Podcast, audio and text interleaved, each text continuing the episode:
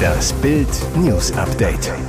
Es ist Samstag, der 17. September und das sind die Bild meldungen Netze überlastet, jetzt droht der nächste Strompreishammer. Waben statt Autorennen, Christian Lindner will Imker werden.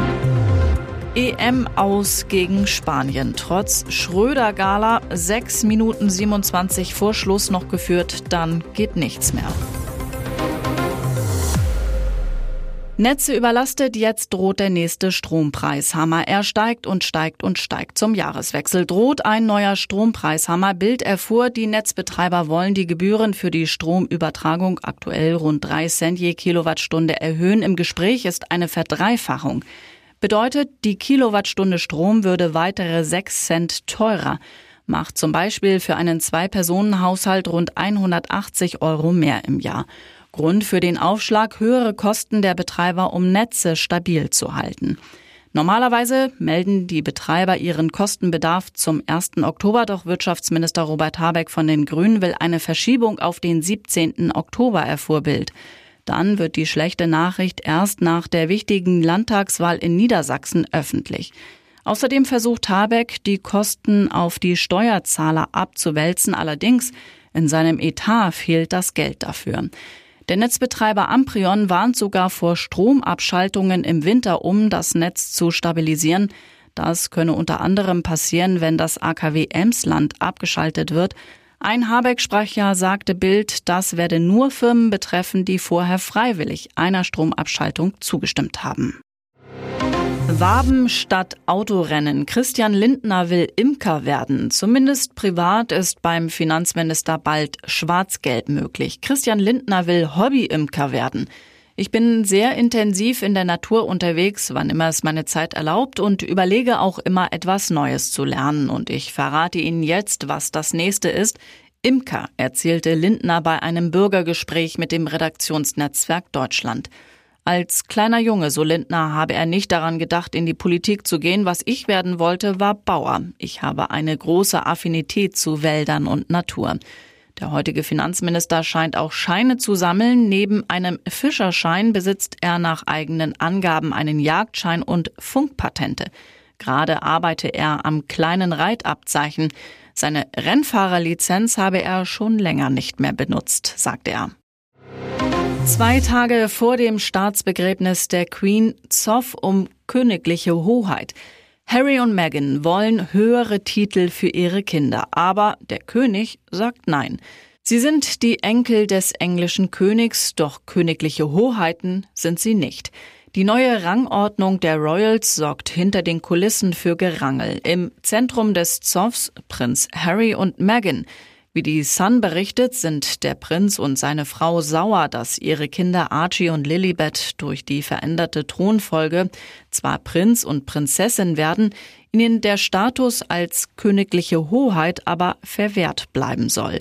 Hintergrund mit der Abkehr vom Königshaus 2020 hatten die Sussexes den Anspruch auf die Nutzung ihres Her Royal Highness Titels verloren und damit das Anrecht auf royale Security. König Charles III. findet, für seine Enkel, die in Amerika aufwachsen, soll das genauso gelten. EM aus gegen Spanien. Trotz Schröder-Gala 6 Minuten 27 vor Schluss noch geführt, dann geht nichts mehr. Finale weggeworfen. Deutschland scheitert im Halbfinale der Heim-EM an Spanien, verliert mit 91 zu 96. Jetzt geht's im Spiel um Bronze am Sonntag gegen Polen. Dabei hatte es Deutschland vor 14.073 Zuschauern in Berlin in der eigenen Hand war nur zehn Minuten vom Finale entfernt. Aber im Schlussviertel fiel einfach nichts mehr. Und unsere Riesen müssen den Goldtraum begraben. Es ist ein unfassbar intensives Spiel. Die Mannschaften schenken sich überhaupt nichts. Zur Halbzeit steht es 51 zu 46. Dennis Schröder hat wahnsinnige 19 Punkte. Das dritte Viertel beginnt mit einem Lauf der Spanier. Plötzlich sind sie wieder vorne. 61 zu 57. Und dann Dennis. Am Ende steht es 71 zu 65 für Deutschland. Jetzt sind es nur noch 10 Minuten bis zum Finale, aber plötzlich ist Spanien wieder dran, 77 zu 77 und gehen in Führung. Die geben nichts mehr her, auch weil bei Deutschland nicht mehr viel fällt. Der Traum vom Finale war so nah, jetzt bleibt die Hoffnung auf Bronze gegen Polen. Ex-Frau von Hausmeister Krause, erst im Playboy, jetzt bei GZSZ. Die Ex von Hausmeister Krause sorgt weiter für Aufsehen. Katharina Gerhardt, die Ex-Frau von Tom Gerhardt, ist nackt im aktuellen Playboy. Jetzt hat sie eine neue TV-Rolle. Am Dienstag spielt sie bei Gute Zeiten, Schlechte Zeiten eine Designerin. Sie zu Bild, ich habe einen Gastauftritt als exzentrische Modedesignerin namens Valentina West. Eine eigenwillig gekleidete Frau, die weiß, was sie will und auf eine freundliche, aber bestimmte Art ihre Interessen vertritt. Wie waren die Dreharbeiten für Gerhard? Sie haben mir sehr viel Spaß gemacht, nicht zuletzt wegen meiner bezaubernden Szenenpartnerinnen Valentina Pade und Anne Menden. Mit ihren Playboy-Fotos ist Gerhard glücklich, zumal sie viel Zuspruch erhalten hat. Und jetzt weitere wichtige Meldungen des Tages vom Bild Newsdesk. In Russland rumort es heftig. Wirtschaftseinbruch, Ukraine-Krieg-Desaster, Lokalpolitiker, die den Rücktritt von Wladimir Putin fordern. Dabei inszeniert sich Putin gerne als starker Mann und will dies auch mit Hilfe mächtiger Partner beweisen. Dazu gründete er 2002 die Organisation des Vertrags über kollektive Sicherheit. Es ist Putins Anti-NATO-Bündnis. Aktuelle Mitglieder Armenien, Belarus, Kasachstan, Kirgisistan, Russland und Tadschikistan. Der Plan? Keine gleichberechtigte Partnerschaft. Putin wollte damals seinen geopolitischen Einfluss vergrößern, indem die Staaten sich in russische Abhängigkeit begeben. Doch das Antonato-Bündnis wackelt nun gewaltig. Manche Partner schauen sich schon nach Alternativen um. Kasachstan zum Beispiel versucht schon seit längerem die einseitige Abhängigkeit von Russland durch eine Annäherung an China zu verringern. Dass China gleichzeitig als Sicherheitsgarant der kasachischen Souveränität auftritt und Putin dagegen nichts tun kann, zeigt, das putinsche Bündnissystem wackelt gewaltig. Die Queen hat der Welt einen ganz besonderen letzten Brief hinterlassen. Handgeschrieben. Was da wohl drin steht?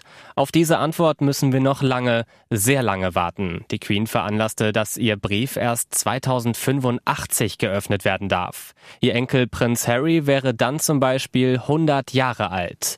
Heißt also, viele, die wissen wollen, was die Königin niedergeschrieben hat, werden es leider nicht mehr mitbekommen.